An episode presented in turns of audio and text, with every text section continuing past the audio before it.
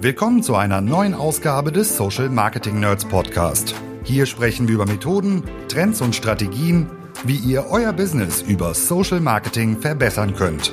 Von Facebook bis LinkedIn, von E-Com über Lead-Generierung bis Brandbuilding, von B2C bis B2B. Heute für euch am Mikro Maren Kaspers und Alexander Böker. So, willkommen zu einer neuen Ausgabe vom Social Marketing Nerds Podcast in ja schon gewohnter Runde. Hallo Maren. Hallo Alexander. Und wir haben natürlich noch eine Erweiterung heute, über die wir gleich sprechen, äh, über unseren Stargast. Aber zunächst mal ganz kurz, äh, um welches Thema geht's heute? Wir haben letztes Mal in unserer letzten Podcast-Episode bereits darüber gesprochen oder es angekündigt, starke äh, News bei LinkedIn. Brand Lift Studies sind ab sofort möglich. Wenn ihr euch fragt, was sind Brand Lift Studies, dann hört am besten einfach die letzte Folge nochmal. Wir ähm, haben das aber zum Anlass genommen, äh, beim letzten Mal natürlich zu sagen, warum freuen wir uns darüber, warum ist das so ein Gamechanger, aber das Thema Branding nochmal ein bisschen größer zu denken, weil es leider Gottes bei ähm, vielen Accounts, auch einigen Kunden doch eher kurz gedacht wird. Wir wissen aber, nicht wir meinen, wir wissen, es ist wichtig, es ist belegbar wichtig und deswegen wollen wir dem Thema Branding, Brandbuilding oder wie positioniere ich mich auf der Plattform eben nochmal eine ganze äh, Folge widmen. Genau. Das, ist, das ist heute unser Fokus. Genau. Und ähm, weil das Thema Branding so wichtig ist, haben wir uns überlegt, wir sprechen nochmal mit jemandem, der ja nicht wie wir reiner Performance-Marketing-Experte ist, sondern vielleicht auch ein bisschen mehr Plattform-Experte. Und ähm, wenn ich selber an das Thema Branding auf LinkedIn und gerade Branding im B2B-Umfeld denke, ähm, dann denke ich häufig Dinge, die ich von ihm gelernt habe. Und zwar haben wir heute zu Gast Friedhelm Frido von LinkedIn. Ich hoffe, es ist okay, wenn ich äh, dich Frido nenne im Verlauf des Podcasts heute. Hallo Frido. Ja, hallo, hallo ihr zwei und in die Runde auch. Freut mich hier zu sein. genau, ich freue mich sehr, dass Frido heute zu Gast ist. Ich habe es gerade schon mal ganz kurz ange äh, angekündigt. Frido arbeitet bei LinkedIn. Frido ist äh, seines Zeichens, ich hoffe, ich sage es jetzt richtig, Client Solution Manager. Du kannst gerne gleich nochmal expliziter bitte sagen, was du genau machst und wofür du genau zuständig bist. Und als in als solcher in dieser Funktion hat Frido ganz viele Einblicke in viele verschiedene Kundenkonten und Kampagnen, spricht mit ganz vielen verschiedenen Firmen und kennt sich deswegen auch ähm, ja mit den Gegebenheiten aus weiß auch viel zum Thema Branding, ähm, gibt viele Tipps, äh, in die in den Genuss durfte ich in der Vergangenheit auch schon häufiger kommen. Genau, bevor wir in das Thema einsteigen, Frido, stell dich gerne nochmal selber vor, erklär mal kurz, was machst du, was machst du bei LinkedIn und Wer bist du? Ja, okay, also Friedhelm, mein Name, wie gesagt, oder Frido, das passt auch. Ich bin jetzt seit zweieinhalb Jahren bei LinkedIn, Client Solutions Manager, also sind tatsächlich mehrere Solutions. Äh, und äh, ich helfe, also wie der Titel schon sagt, äh, unseren Kunden dabei, ähm, die Produkte, die wir haben oder die Lösungen, die wir anbieten, äh, optimal zu benutzen. Das klingt ein bisschen trocken, ist es aber eigentlich gar nicht, ist also ein echt vielseitiger Job. Ähm, aber der Titel ist relativ selten. Also ich kenne den eigentlich nur noch von Facebook, ähm, aber wer es nicht kennt, das kann man so in die Ecke Account Management stecken oder in die Ecke äh, Customer Success Management.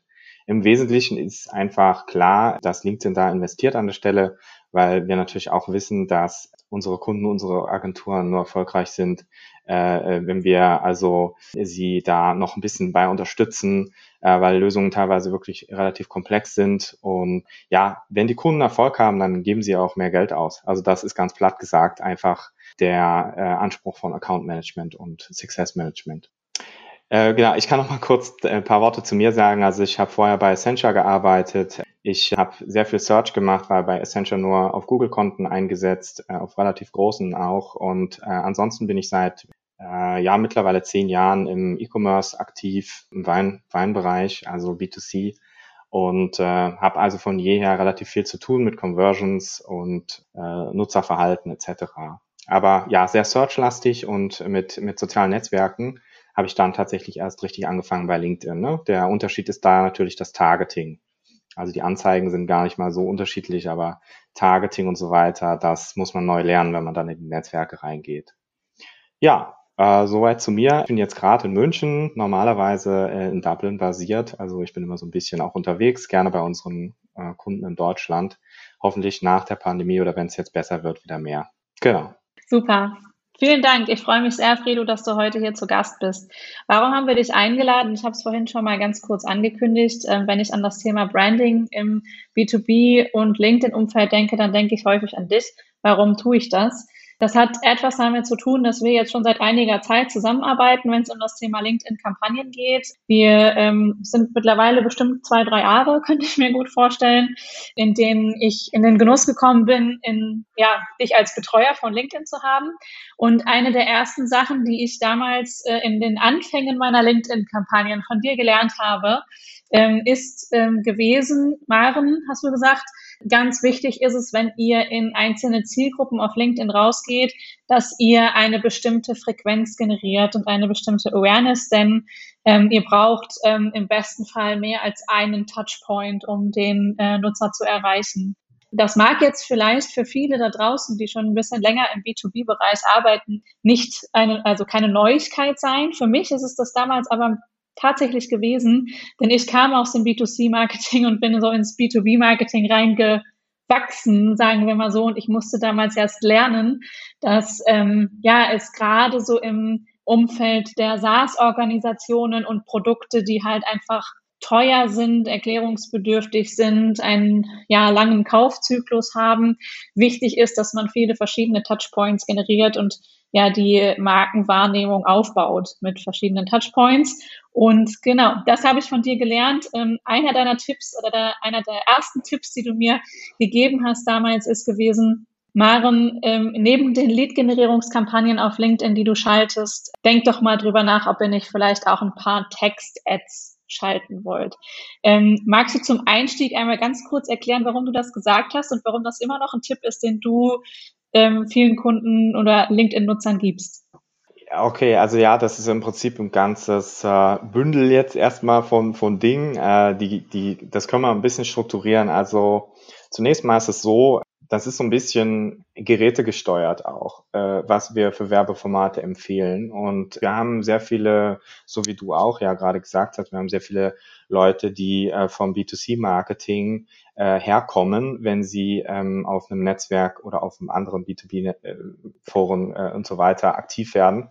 Wir haben so ein bisschen diese Smartphone-Denke. Ja, und die kommt aus dem B2C-Bereich. Da sind also auf Facebook, würde ich jetzt sagen, eigentlich die Mehrzahl aller E-Commerce-Käufe etc., das, das kommt alles über Smartphones rein inzwischen.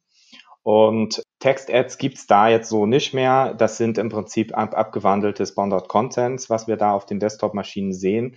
Aber bei LinkedIn gibt es diese Text-Ads noch.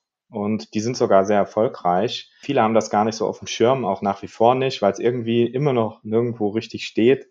Aber ja, es ist, wir haben super viele Desktop-Geräte auch. Ich weiß jetzt nicht, wie hoch die Prozentzahl ist. Ich glaube, von der App-Benutzung her äh, sind wir schon deutlich über 50 Prozent auch bei LinkedIn. Aber alle Leute, auch ihr in den Agenturen, ja, ihr sitzt jetzt nicht mit dem Smartphone und, und wir machen diesen Podcast, sondern wir sitzen an unseren Desktop-Geräten und da wird halt auch viel LinkedIn benutzt. Und ähm, ein Text-Ad ist halt ein reines Desktop-Format, eines von mehreren. Die sind nach wie vor extrem stark, ja, weil äh, da werden die Entscheidungen getroffen an den Geräten. Ich, ich bestelle mir nicht an einem Telefon äh, eine Software, die 5000 Euro kostet oder eine Maschine für, für 10.000 Euro, sondern das mache ich an meinem Desktop-PC.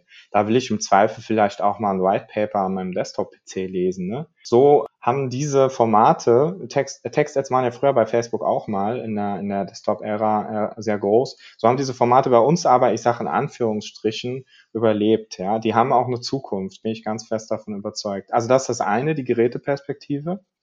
Das andere ist natürlich, ähm, du hast das Thema angesprochen, Touchpoints. Ne?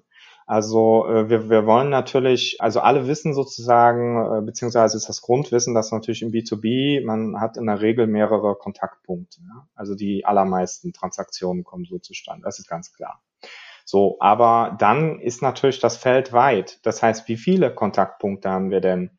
Wie haben wir die sequenziert? Also in welcher Reihenfolge sind wir vielleicht sogar in der Lage, das zu beeinflussen?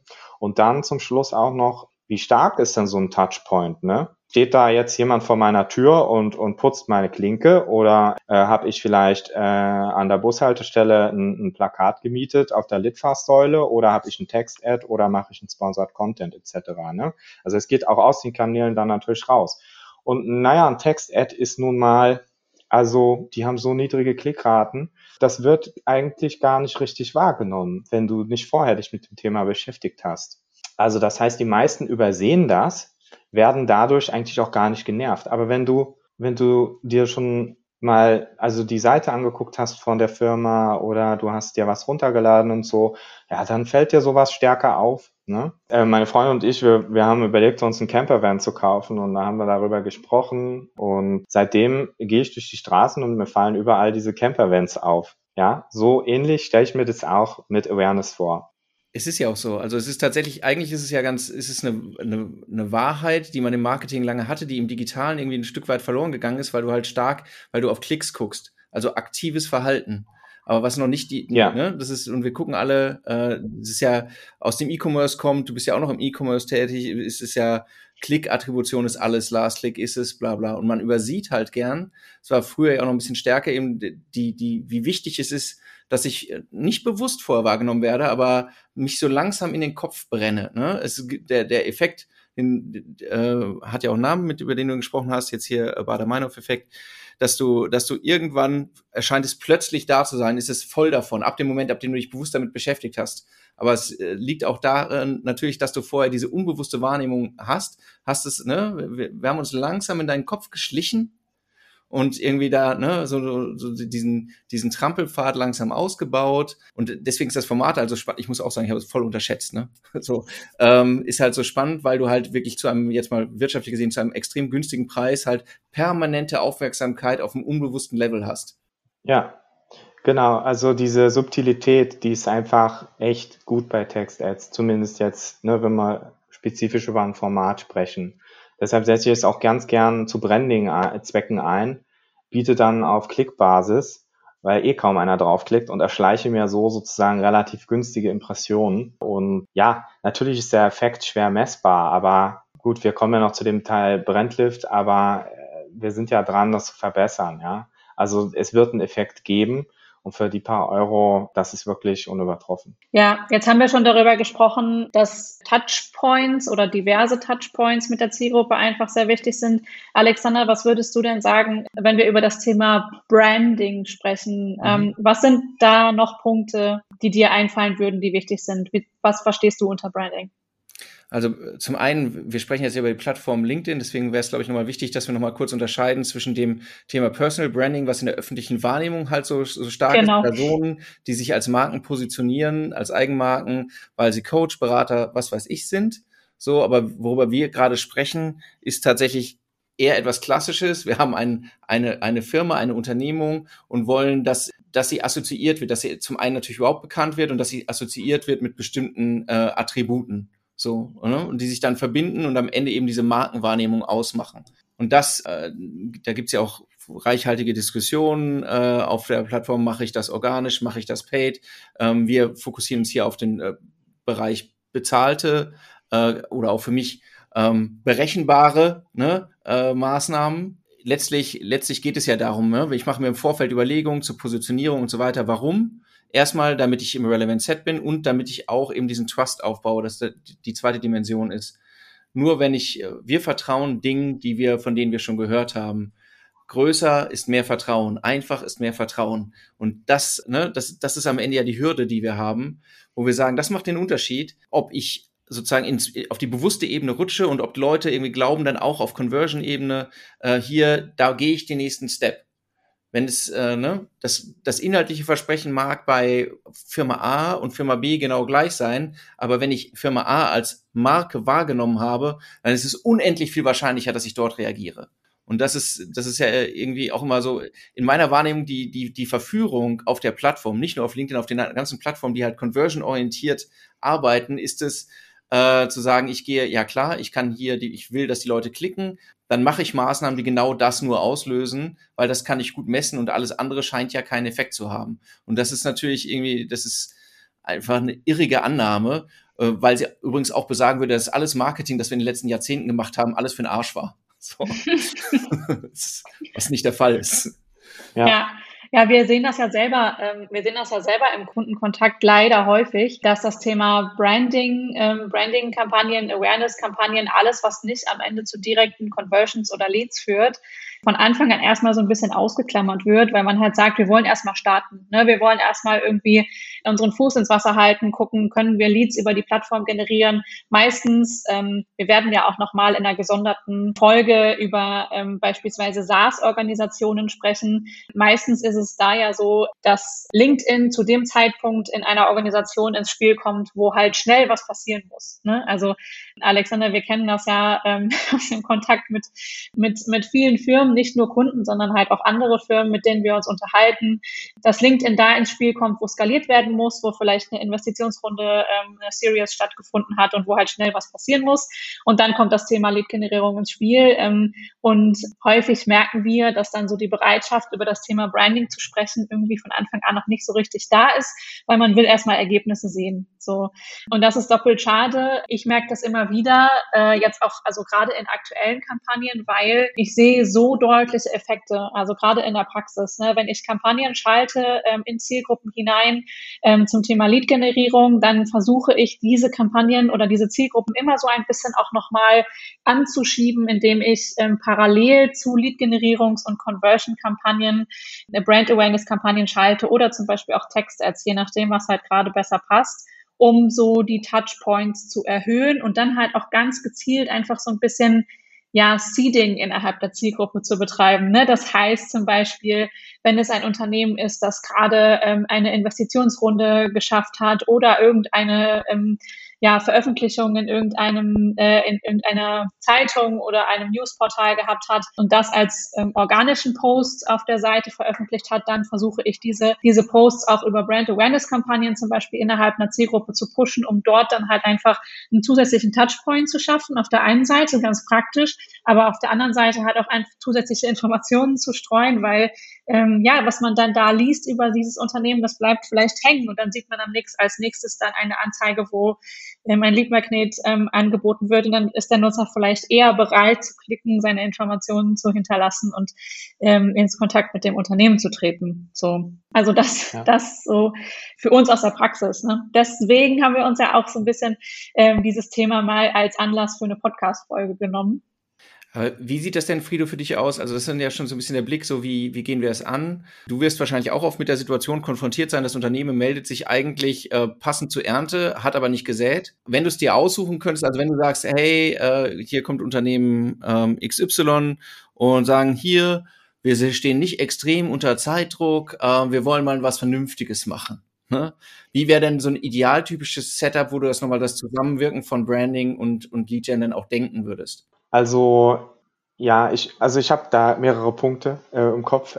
Und zwar ähm, die sozialen Netzwerke oder, oder Performance Marketing an sich haben, haben ja erstmal es von Haus aus zumindest ermöglicht, eine, eine relativ starke Sequenzierung hinzubekommen. Ja, wenn wir jetzt mal das Thema Cookies gerade ausblenden, das heißt, nehmen wir mal an, jeder hat Cookies, akzeptiert die, dann sind wir relativ sauber in der Lage, äh, jemanden zu begleiten, ja, mit passenden Inhalten auf, auf dem Weg vielleicht dann zu einer gewünschten Aktion, ja.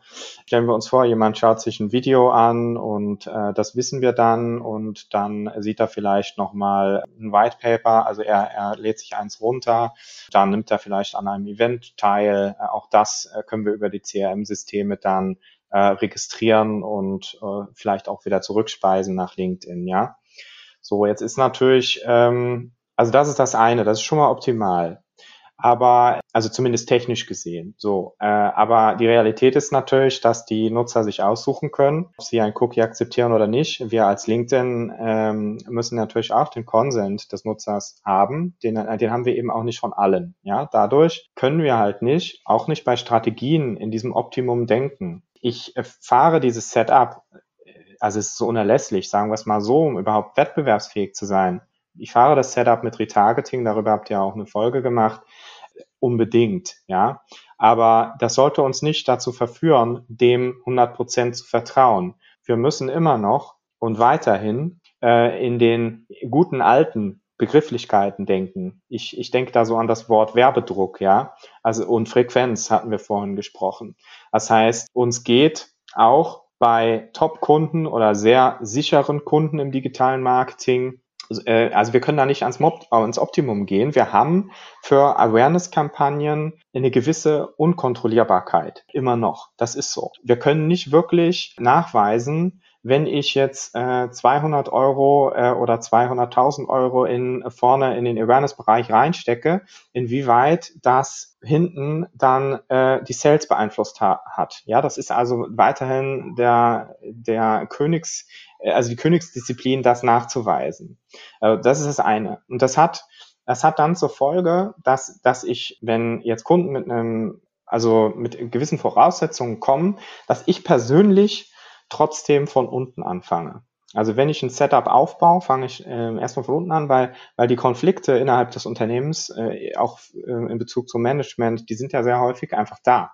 Die können wir ja nicht ignorieren. So, also ich fange von unten an, in dem Vertrauen darauf, dass in dem Markt von äh, 100% Nutzern vielleicht gerade zwei bis drei Prozent bereit sind, den nächsten Schritt zu gehen. Also Beispiel, sich ein White Paper runterzuladen. Das ist so das typische Setup, mit dem auch wir äh, häufig anfangen, äh, mit Kunden zu arbeiten. Weil da haben wir ein relativ, ähm, also es ist ein schwer, relativ schwerer äh, Touchpoint, also, aber er ist noch nicht so richtig tief wie so ein, so ein Messebesuch oder ein Eventbesuch. Ja, aber es ist so ein White Paper, zehn, zehn Minuten Zeitaufwand und, und gut. Ja, und der Kunde sieht dann, okay, da kriege ich jetzt Kontakte rein, der Kunde kann sich schon mal anschauen, welche Kontakte sind das, sind das die richtigen, bevor man dann dazu übergeht, ähm, zu schauen, ob die reagieren und wie man sie äh, zum Reagieren bringen kann. So, nur das ist erschöpflich, ne? Das ist klar. Also wir haben das schon gesehen, vor allem bei Text-Ads auch. Es, es tritt da so eine Erschöpfung ein, weil ähm, irgendwann ist die bestehende Nachfrage natürlich ausgereizt und dann muss man überlegen, wie kann man denn jetzt in der Zielgruppe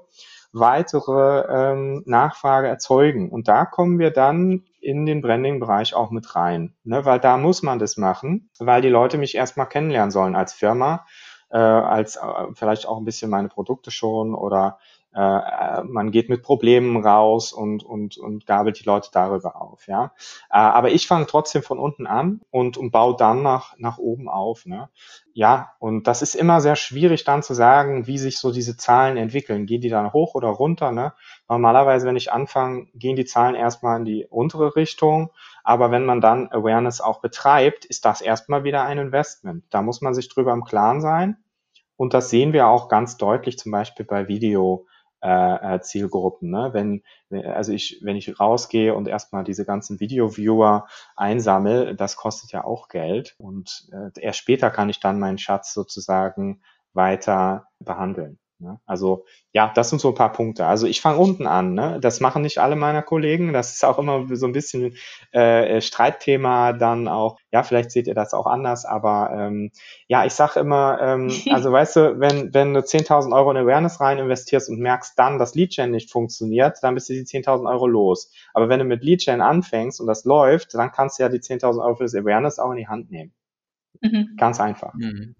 Du hast ja, du hast gerade nochmal zwei Sachen angesprochen, die ich auch ganz mal, wo ich glaube, dass auch mal so ein kleiner Verständnisproblem da liegt. Das eine ist, wenn ich Lead-Gen mache, dann erwarte ich jetzt halt Ergebnisse der Kampagne. Ja. Äh, wenn ich gleichzeitig Awareness mache, dann werden sich, werden diese Ergebnisse halt erst später zeigen. Ne, das wird ja nicht äh, eins zu eins äh, heute geschaltet, ja. morgen, morgen Effekt, sondern wir reden ja über, über eine Sättigung, über ja. äh, eben das, dass wir Effekte in den Köpfen erzielen. Das ist, das ist das ist schon mal ein Punkt. Und den anderen hast du auch nochmal gesagt, wir bewegen uns ja in einem Marktumfeld, jetzt auch nochmal die, die Bedeutung klar zu machen. Ne? In den wenigsten Fällen ist es so, ich bin Firma A, ich habe etwas, was niemand anders jemals vorher gehabt hat und auch niemals wieder haben wird, sondern ich bewege mich ja auch eben in einem, in einem Umfeld, wo ich mit Konkurrenten zu tun habe. Und je nachdem, ob ich, vielleicht bin ich schon der Bekanntere, schön für mich. Wenn ich es nicht bin, dann ähm, spricht erstmal vergleichsweise viel gegen mich, weil die anderen äh, haben halt diesen Teil Markenaufbau schon oder Positionierung, haben da schon investiert. Das passiert ja nicht von selbst. Die anderen haben das ja schon getan. Entweder weil sie so lange da sind, dass sukzessive reingetröpfelt ist, aber so viel Zeit, also weil wir denken ja dann auch immer in der, in der Zeitdimension, Lead-Generierung muss jetzt sein, alle Firmen haben es eilig, zu sagen, okay, ich starte jetzt, das mit der Marke passiert schon irgendwann ja, wahrscheinlich, wenn ich lang genug durchhalte. Nichtsdestotrotz, nichtsdestotrotz äh, geht es ja darum, dass man das eben, dass man diese Zeitfenster verkürzt. Ne? Das ist, ähm, wird irgendwie, finde ich, auch mal oft übersehen. Ganz, äh, ganz kurz an der Stelle, was mir eine Sache, die mir dazu einfällt, ist, dass äh, in diesem Sinne ja Branding am Ende des Tages nicht nur etwas mit Kampagnenzielen zu tun hat oder ähm, zusätzlichen Kampagnen, die man schaltet, wie wir jetzt zum Beispiel gesagt haben, Brand Awareness Kampagnen, sondern Branding hat ja am Ende des Tages auch was damit zu tun, dass man eine ähm, konsistente Marke, einen konsistenten Markenauftritt hat, so dass der Nutzer einen halt konsistent auf äh, in den verschiedenen Touchpoints, die man auf der Plattform bietet, wiedererkennt. Ne? Das heißt, ähm, so kleine Dinge wie das Logo taucht überall gleich auf, ähm, bietet einen gewissen Wiedererkennungswert. Und so banal das am Ende des Tages auch klingt, das sind halt tatsächlich Dinge, die am Ende des Tages von Anfang an die Kampagnenperformance auch mit beeinflussen. Ne? Selbst wenn ich halt sage, ich starte mit Lead-Generierungskampagnen, und ich würde an der Stelle dem, was du gesagt hast, Frido, auch tatsächlich zustimmen. Ne? Das ist ja auch eine Vorgehensweise, mit der starten wir ja auch, gerade weil oft halt einfach dieser Druck auf Seiten des Unternehmens besteht, dass halt da jetzt Ergebnis kommen muss. Aber ähm, ja, das Thema Branding beeinflusst halt signifikant am Ende tatsächlich auch diese Kampagnen.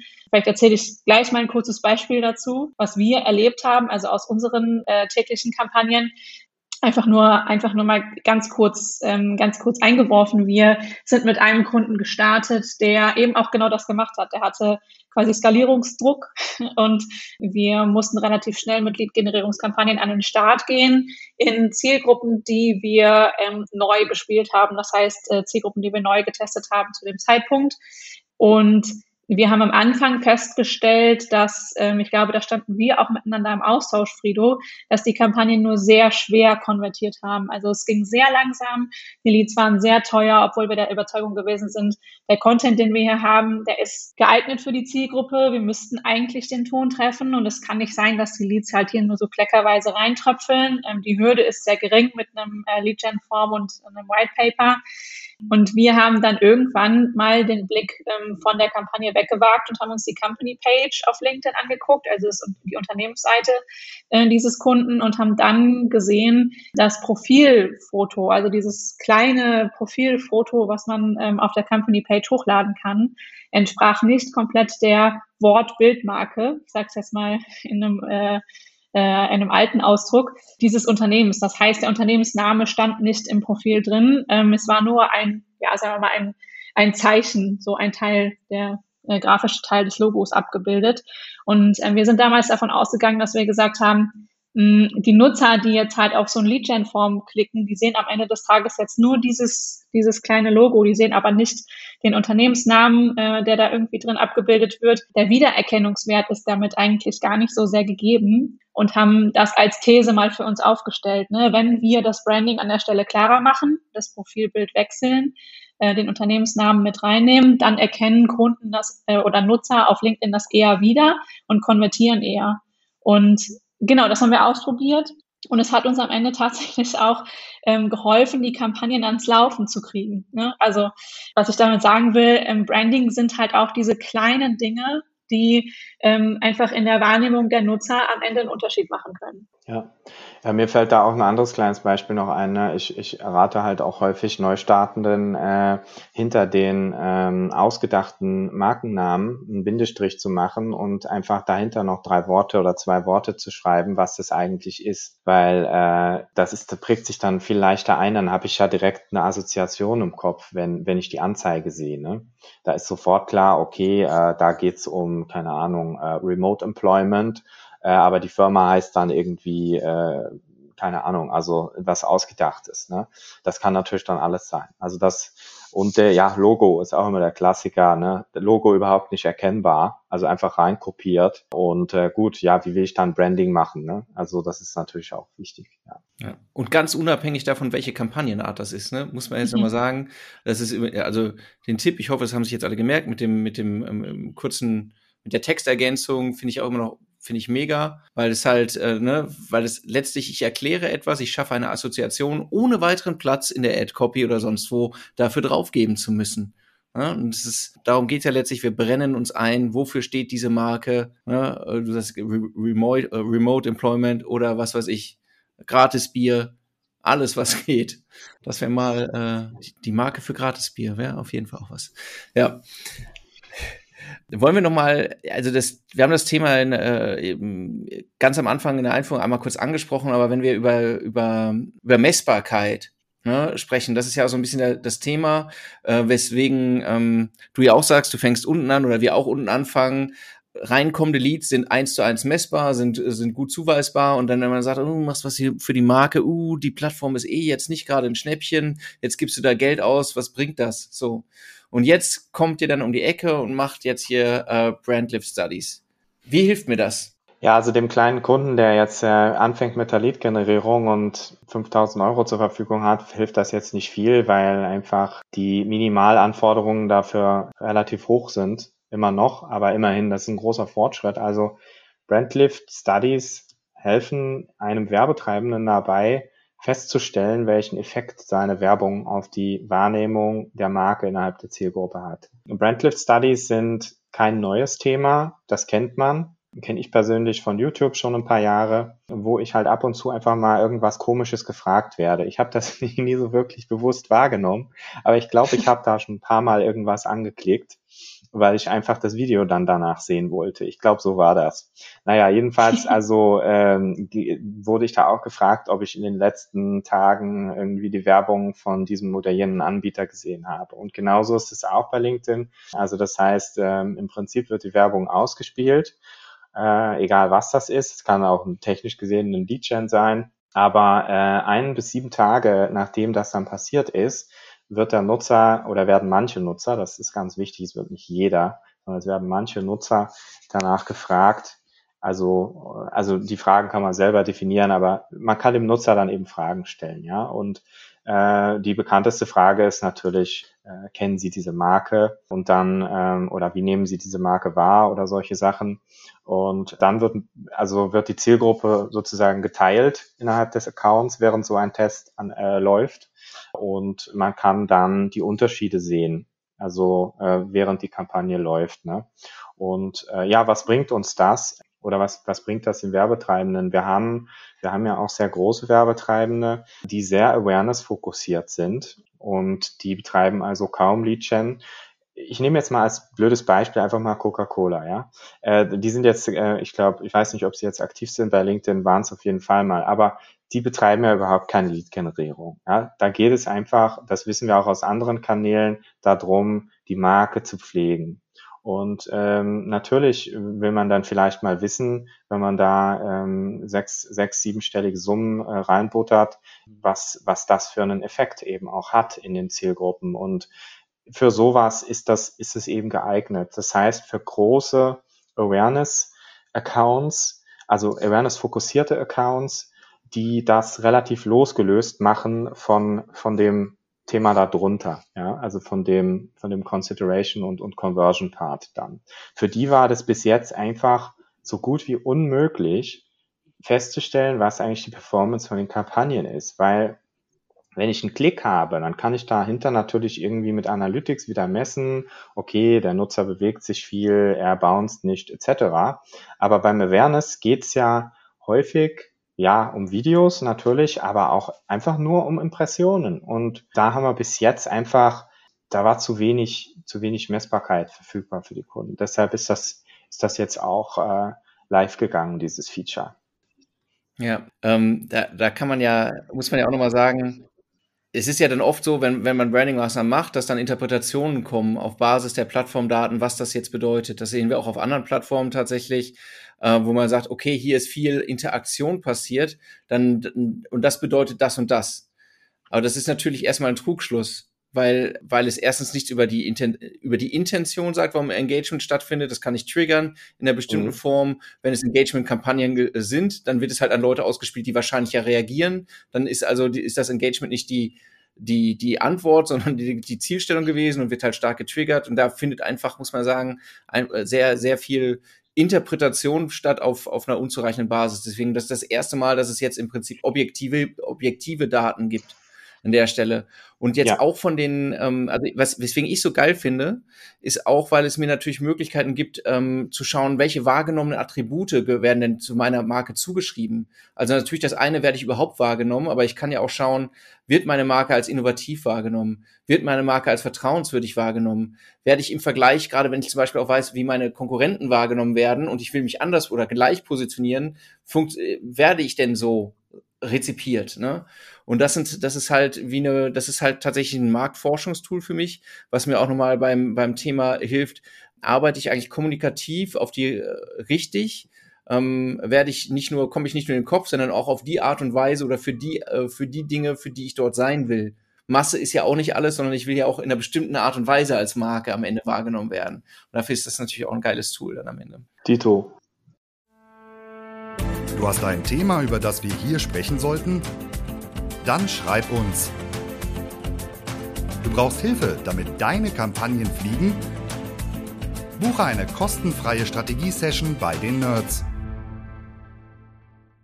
Jetzt haben wir mal äh, darüber gesprochen, über das Thema Brandlift-Studien, dass die äh, mittlerweile verfügbar sind auf LinkedIn. Ähm, Friedo, du hast es gerade auch nochmal sehr schön zusammengefasst, was der Mehrwert ist ähm, und für welche Kunden das auf jeden Fall eine Rolle spielen könnte als Feature. Lass uns noch mal einen Schritt zurückgehen. Für all diejenigen, die noch nie mit einer Brandlift-Studie gearbeitet haben, weder auf Facebook noch auf YouTube, die vielleicht solche Anzeigen noch nicht gesehen haben. Was sind die Voraussetzungen? Ähm, wo finde ich diese Möglichkeit im Campaign Manager? Kann ich das überhaupt selber machen oder brauche ich da den Kontakt zu euch? Ähm, magst du das vielleicht mal ganz kurz in ein paar Sätzen informativ zusammenfassen? Ja, also zunächst mal ist das noch ein ganz neues Feature. Das heißt, ich habe ich hab derzeit noch keine Kunden live auf einem Brandlift-Test. Bin da natürlich in Gesprächen. Aber ähm, genau, ich erzähle mal einfach so ein bisschen von den Sachen, die ich jetzt schon gehört und gesehen und gelesen habe.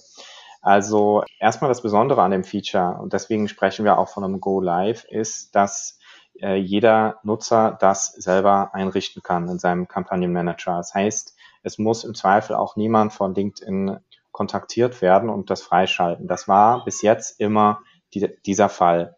Und ähm, deshalb sind wir da eben so sehr froh drüber. Also ähm, es gibt jetzt einen ähm, großen Menüpunkt oben im Kampagnenmanager, der nennt sich Testing. Der ist mittlerweile, soweit ich das weiß, auf wirklich allen Konten auch sichtbar. Und man kann da eben draufgehen und dann einen Test erstellen. Also dieses Testing-Kapitel, das soll, das wird sicherlich noch erweitert in der längeren ähm, Zukunft, aber derzeit Brandlift-Test ist das Einzige, was man da auswählen kann. Legt, man legt diesen Test sozusagen an und ganz wichtige Voraussetzung dafür ist, ich sage jetzt mal leider, also das ist nicht für, für jeden ähm, geeignet. Wir planen mit zwei bis neun Fragen, also derzeit läuft dieser Test so und ähm, pro Frage müssen ungefähr 45.000 Dollar im Account budgetiert sein. Das heißt, wenn ich zwei Fragen habe, sind das 90.000 Dollar und das wieder umgerechnet auf Euro sind wir bei, glaube ich, 76.500.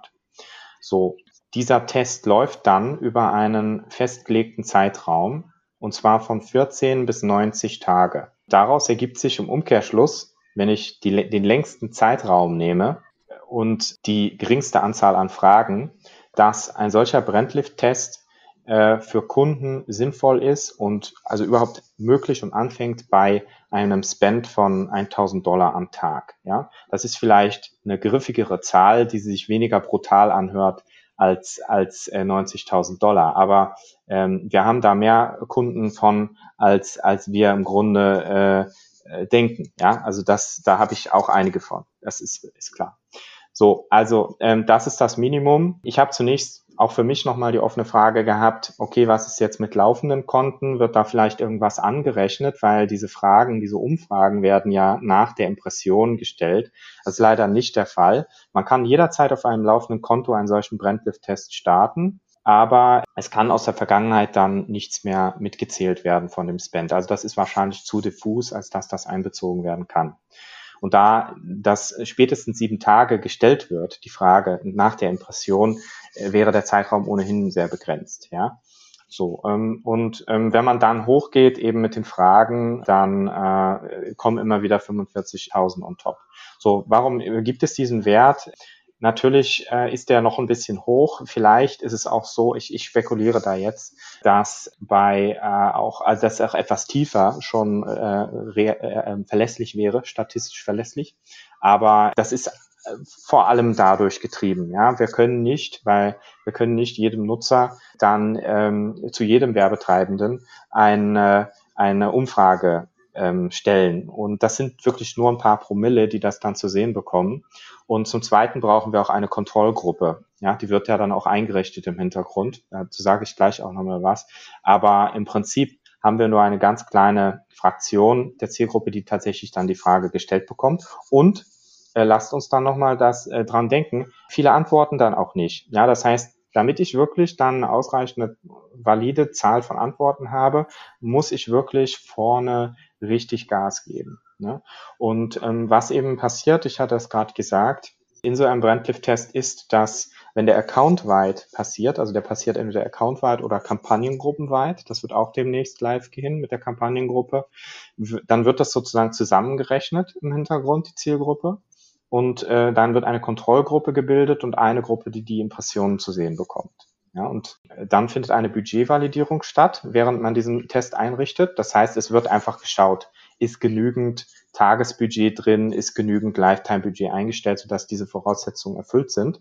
Und dann wird sozusagen vom System schon festgelegt, wie diese Umfragen über die über die Laufzeit verteilt werden. Ja, das heißt, theoretisch kann man auch hingehen und sagen, man startet diesen Brandlift-Test äh, und und äh, schaltet dann irgendwie seine äh, Kampagnen wieder klein oder, oder pausiert sie sogar, aber das wird uns dann im Zweifel keine Ergebnisse bringen. Ich habe den Praxistest noch nicht gemacht, aber entweder kriegt man da Ergebnisse, die nicht valide sind, oder, oder man kriegt gar keine Ergebnisse. Ja, also ähm, das ist einfach nur ja so eine Rückversicherung, dass wirklich genügend Power im Account auch ähm, drin ist. Was das jetzt für mich wieder als Frage aufwirft, ne, das kann ich heute auch noch nicht beantworten. Und zwar habe ich so ein Ding dann always on in meinem Account ich würde sagen, erstmal ja, ne? Wäre ja interessant, immer zu wissen, wie meine, wie meine Rückmeldungen da sind. Aber lasst uns nicht vergessen, die Kontrollgruppe, die wird ja nicht bespielt innerhalb der Audience. Das heißt, es wird für den Zeitraum des Tests nur meine halbe Zielgruppe bespielt. Ne? Das will ich natürlich auch nicht immer. Also das wirft noch ein paar Fragen auf, die dann in der Praxis geklärt werden müssen. Aber ich glaube, es ist ganz wichtig zu wissen, Budgeterfordernis, Dauer und äh, wie man das einrichtet. Ne? Und dann muss man sich natürlich noch ein paar Fragen ausdenken. Äh, da kann man das so ein bisschen vorselektieren, aber im Prinzip aus der Marktforschung etc., was du gerade sagtest, Alex, äh, Wahrnehmung der Marke in bestimmte Richtungen auch. Da kann man dann wirklich die eigenen Fragen auch äh, stellen. Genau. Also das ist mal so ein kleiner Überblick. Es gibt einen Getting Started Guide, den habt ihr auch, habe ich auch. Also wer das, sich dafür interessiert, gerne auf uns zukommen und ähm, dann nehmen wir es von da. Ja, cool. Äh, einmal einmal äh, großer Überblick. Tatsächlich ist das Instrument, du hast es gesagt, ihr, äh, LinkedIn ist nicht die erste Plattform, die es einführt. Ähm, es ist auch bei allen anderen, die es haben, es geht es halt um Minimalbudgets, um eben die Signifikanz der Ergebnisse sicherzustellen. Ne? Das, das muss man sagen. Ähm, ja. Äh, aber schon spannend. Wir, wir werden jetzt ja auch mit dem, mit dem ersten Kunden da an den Start gehen. Ich freue mich echt wir werden dann sicherlich auch über die Ergebnisse berichten, gucken, was, ähm, was es uns dann entweder erfreuliches oder erschütterndes äh, irgendwie zutage fördert. Ja, bin ich sehr gespannt drauf. Ja, ich, ich auch. Ich, ich würde gerne noch mal eine Frage, es sei denn, wir wollen noch beim Thema Brandlift Studies bleiben, machen, würde ich noch mal in eine andere Richtung gehen, weil es auch immer kommt im Zusammenhang mit dem Thema Branding. Ich bin gespannt. Ja, es kommt halt immer die Frage jetzt hier Follower. Ne? So, wie, wie ähm, soll meine Page Follower aufbauen? Soll ich da rein investieren? Was hat das mit meiner Markenwahrnehmung zu tun? Lohnt sich das für uns überhaupt? Und das ist also, wir haben ja auch relativ viele Aktivitäten auf Facebook mit, mit vielen Kunden, auch im äh, B2C. Für mich ist es ein bisschen wie ein Déjà-vu, die, die Diskussion, die wir jetzt zum Teil erleben, wo wir sagen, okay, wir argumentieren jetzt äh, auf der, auf der Plattform Facebook schon, schon ähm, Jahre gegen das Thema äh, äh, bezahlter Follower-Aufbau. Aber das heißt ja nicht, dass es auf allen Plattformen gleich sein muss, muss man auch sagen. Ne? Deswegen würde mich äh, deine Perspektive darauf auch nochmal interessieren. Ja, ich habe sehr häufig mit diesem äh, Ziel zu tun ähm, und ähm, ihr macht das vermutlich auch so. Ich versuche meine Kunden immer zum Nachdenken darüber zu bringen, okay, wenn der Follower jetzt da ist Was machen wir dann mit dem? Oder was, was soll dann passieren? Häufig oder bemerkenswert häufig gehen solche Initiativen äh, aus, kommen solche Initiativen irgendwie aus der Geschäftsführung, wo der CEO sagt, du, äh, die anderen haben 500.000 Follower, ich möchte jetzt aber auch mal über die 100.000 irgendwie rüber. Ja, das kollidiert natürlich dann mit unserem Anspruch, sehr hochwertige Follower zu generieren. Ich will im Zweifel wirklich Leute haben, die dann auch mal einen Post lesen äh, also die organische Reichweite erhöhen von den Unternehmen. Auf der anderen Seite, ja, Anzeigenwahrnehmung hatten wir heute besprochen. Was, was ist, wenn ich eine Anzeige sehe? Da stehen ja auch die Follower drunter. Ähm, was ist, wenn da 200 stehen oder 100.000? Also das ist schon äh, ein Punkt, der sicherlich einen Effekt hat, ähm, weil der äh, Betrachter dann erstmal eher denkt, okay, wow, äh, das ist ja eine größere Firma, die muss ich mal ein bisschen in Erinnerung behalten oder so, ja. Also ich betrachte Follower eigentlich als eine Matched Audience, ganz ehrlich im Kern. Das heißt, ich kann die sauber retargeten. Ich kann vielleicht da auch nochmal eine zusätzliche Überlappung schaffen mit denen, die äh, vielleicht keine Cookies akzeptieren, aber meine Followers sind. Ja, also das heißt, ähm, wenn ich dann ähm, ein Retargeting am Laufen habe, nehme ich die Follower auch gerne mal rein. Also ähm, so so sehe ich das und und ich glaube, äh, das ist auch der mit einzige Weg, die Follower ich sage mal in Anführungsstrichen zu verwerten. Natürlich versuchen wir, wenn wir Follower generieren, gut, dann geht's, es geht viel um Rekrutierung von möglichen äh, Mitarbeitern auf LinkedIn, das ist klar, aber es geht eben auch um Geschäft, ja. Ähm, es geht wenig um eigene Kollegen. Äh, und im Geschäftsbereich und im Recruiting-Bereich ist Retargeting eigentlich so das einzige Mittel. Äh, deswegen, also ich stehe dem, ich, ich stehe dem Thema eigentlich offen gegenüber weil egal, ob ich jetzt eine Retargeting-Audience aufbaue oder eine Follower-Basis, das ist eigentlich mit das Gleiche. Ich kann ja in späteren äh, Maßnahmen auch die Follower-Basis dann noch weiter filtern. Ich gehe dann halt vielleicht nur in bestimmte Funktionsbereiche raus oder äh, schließe meine eigenen Mitarbeiter aus und so Geschichten oder ich gehe nur an Studenten raus in meiner Follower-Basis. Follower -Basis. Ja, ich sehe halt die Matched Audience nicht, die Follower-Basis sehe ich, okay. Also ja, ich bin äh, kein expliziter Fan davon, deshalb sage ich auch immer, und ich mache das auch nur so, wir machen nur hochwertige Follower, kein, äh, wie soll ich sagen, Zufallsklick.